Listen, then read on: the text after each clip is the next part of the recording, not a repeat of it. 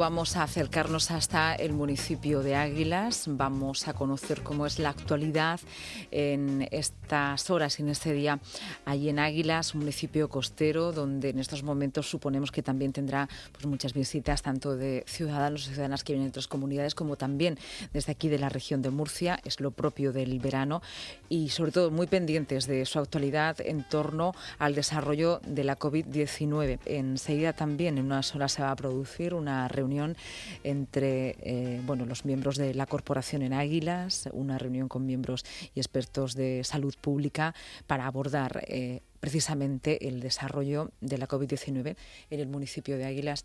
Y hoy queríamos preguntarle a la alcaldesa por esa situación, dibujar ese mapa de actualidad. Jaime Zaragoza, buenas tardes. Hola Lucía, buenas tardes. Pues nos hemos venido otra vez a la alcaldía del Ayuntamiento de Águilas no sé si la alcaldesa nos va a dejar montar aquí una redacción de Onda Regional porque los últimos días nos estamos viendo bastante en este salón. Mari Carmen Moreno, alcaldesa de Águila, buenas tardes. Hola, buenas tardes, Jaime. Buenas tardes, Lucía. Buenas tardes. Pues estamos aquí, Lucía, buscando actualidad. Actualidad que viene de una rueda de prensa que realizó ayer la alcaldesa de Águilas, Mari Carmen Moreno, eh, alcaldesa, ¿no le coinciden a usted los datos que da Sanidad con los que usted conoce que hay en Águilas con positivo en COVID? No me coinciden a mí, yo creo que no nos coinciden a nadie de los que solemos tener datos e intentamos analizar los datos. Y yo eso es lo que trasladaba ayer en la rueda de prensa, es decir, pedía a la Consejería de Salud, a la Salud Pública, a la Dirección General, a la Servicio de Epidemiología, que nos dieran los datos exactos de los positivos en COVID en Águilas para tener conocimiento y para poder trasladarlo a la ciudadanía, ya que nosotros sabemos que a día de ayer había siete casos, digo a día de ayer porque hoy se han confirmado otros casos más, había siete casos, pero esos siete casos no coinciden con el informe que nos pasan varias veces a la semana desde el Servicio de, Epidemiología de Salud Pública. Porque claro, en este en, esta ocasión lo que vemos es la preocupación que o en este eh, eh, no preocupación, sino que mm, con la cantidad de población que hay ahora mismo en Águilas, con más de 100.000 personas, que no coincidan los datos, eh, porque al final estamos navegando en un mar de indecisiones. Sí, efectivamente. Luego, eh, vamos a ver, no coinciden los datos, eh, no sabemos exactamente los datos que tenemos, porque tampoco los podemos conocer, ya que tenemos también el otro hándicap, y es que resulta que todos los que tienen aquí su segunda residencia, ¿vale? Que están aquí en sus casas, si salieran positivos, no se dan como positivos en el municipio de Águila, sino que se dan en, la, en el lugar donde están empadronados. Eso ya que sí que no se puede controlar. Pero eh, lo que sí le pedimos a Salud Pública es que, por lo menos, de los residentes en Águila, sí que tengamos los datos eh, semanales, diarios, semanales, por lo menos eh, para poder trasladar a la ciudadanía y que la ciudadanía sea conocedora de la situación en la que estamos. Aunque si bien es cierto que independientemente del número de casos que tengamos, hay que hacer lo mismo, es decir, hay que cumplir con lo que te dicen las autoridades sanitarias para que no se expanda este virus y para seguir conteniéndolo en el municipio de Ávila. Sí, pero esa incertidumbre también se traspasa no solo a usted, sino a la propia población aguileña. Efectivamente, la incertidumbre está ahí, el miedo también, y yo creo que lo importante es dar datos, dar información y tener los datos eh, más o menos exactos para poder trasladarlo a la ciudadanía. La ciudadanía quiere conocer los datos que tenemos y el Ayuntamiento de Águilas, por supuesto, creo que tiene derecho a conocer los datos que tenemos. Por eso, ayer eh, di esa rueda de prensa, por eso también eh, anuncié la creación de una comisión eh, técnica eh, de seguimiento del COVID que se va a constituir en los próximos días, donde van a estar las coordinadoras de los dos centros de salud, la coordinadora del SWAP, la gerencia del Rafael Méndez y la concejala de Sanidad y yo, pues para poder también tener de primera mano de los centros de salud esos datos que a ellos pues les van llegando de sus pacientes. Y además ahora en muy poco tiempo vamos a tener una reunión en pocos minutos con el director general de salud pública y con el gerente del servicio murciano de salud que se van a desplazar a Águilas para tener una reunión conmigo aquí en Mm. Maricarmen Moreno, alcaldesa de Águilas, le quería preguntar por la presión asistencial en los centros de salud de Águilas. Ayer precisamente entrevistábamos al gerente del área 3 de salud del Hospital Rafael Méndez, hospital de referencia, también implica eh, Águilas, le preguntábamos por los centros de salud. Nos decía la presión es total, eh, están a nivel rojo dos, el de La Viña y el de San Diego. Hoy ha entrado otro centro de salud de Lorca más en ese nivel rojo, concretamente el del Orca Centro. ¿Cuál es la situación de los centros de salud de Águilas? Eh, bueno, no sé, creo que tienen dos, no sé si tienen alguno más, eh, también en las pedanías de Águilas que están un tanto más alejadas, pero dado el incremento de la población, suponemos que la presión asistencia en los centros pues será alta.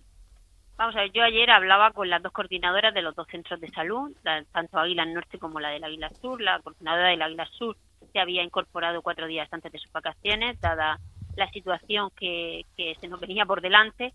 Y bueno, en lo que me dicen es que aquí de momento la cosa está controlada y contenida en lo, en lo que se refiere a atención a los pacientes en los centros de salud. Es cierto que con los últimos casos de los últimos días, sobre todo de la empresa agrícola y de un restaurante, pues había habido más llamadas a los centros de salud, es lógico, en un restaurante aparece un caso, pues todos los que han ido a comer o cenar allí piensan que deben de hacerse la prueba. Hay un protocolo, se ha activado el protocolo y, los, usuarios han llamado a sus centros de salud y a su médico. Eso ha incrementado, por supuesto, la atención en los centros de salud o las llamadas, perdón, la atención telefónica.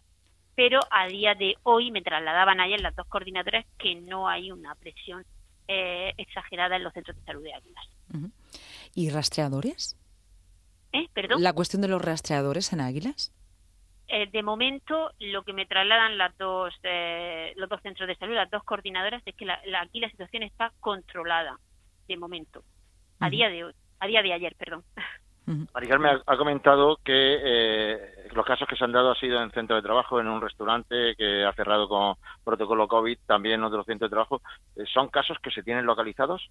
Son casos que están localizados, se han aislado, hacia activar el protocolo de salud pública, se han aislado a los contactos directos de esos trabajadores, se le están haciendo la prueba PCR. También nos preocupaba mucho el caso de la residencia de ancianos de los ferroviarios por, porque es una residencia y por las personas que hay ahí, los, las personas mayores. Pero pues, eh, ahí la verdad es que eh, Salud Pública tuvo una celeridad famosa porque esa misma tarde eh, desplazó aquí una unidad móvil se hicieron las PCRs a todos los abuelos y a todos los trabajadores y ayer ya conocíamos que todas las PCRs, tanto de trabajadores como de eh, abuelos, habían sido negativas. Es decir, es un caso aislado de un trabajador que es totalmente asintomático, pero que dio positivo en COVID al regresar eh, de sus días de descanso. Y bueno, en, la empresa agrícola sí que hay más casos, hay aproximadamente unos siete casos en total. Salud Pública iba a considerarlo como brote. Eh, lo que pasa que los casos de esta empresa no todos viven en Águilas porque es una empresa agrícola y ya saben que en las empresas agrícolas pues hay mucha gente que viene a trabajar de otras localidades cercanas. ¿Una comisión técnica qué, objetivo tiene? Pues una comisión técnica tiene el objetivo de tener los datos de primera mano diariamente, tiene el objetivo de, de asesorarnos por personas profesionales, en este caso por profesionales sanitarios, para tomar en cualquier momento cualquier medida más eh, para contener si hubiera, si hubiera, por ejemplo, mañana o pasado un brote o más casos en águilas, para poder contener eh, esa expansión de la, de la pandemia, pues que nos asesoraran de qué medidas podríamos tomar, además de las que ya se están tomando. Mm. Se están tomando medidas, pero según usted, los datos que tiene no coinciden con lo que parece ser la realidad, ¿no? Esto podría indicarnos que a lo mejor las medidas que se están tomando, como son en base a los datos, y de los datos nos ha dicho que nota cierta, bueno, em, bueno, que no se ajustan a una realidad, las medidas podrían ser insuficientes entonces. Vamos a ver, de momento solo las medidas que hemos tomado son las que nos ha marcado el gobierno regional y alguna más que hemos nosotros añadido. ¿Cuál? ¿Qué medidas, han, ¿Qué medidas han añadido con los datos que tienen? hemos reducido también los aforos de todos los eventos organizados por el ayuntamiento, ya sean culturales o cualquier otro acto, es decir, una exposición de pintura o la presentación de un libro. Hemos reducido el aforo a la mitad del que eh, se permitía hasta ahora.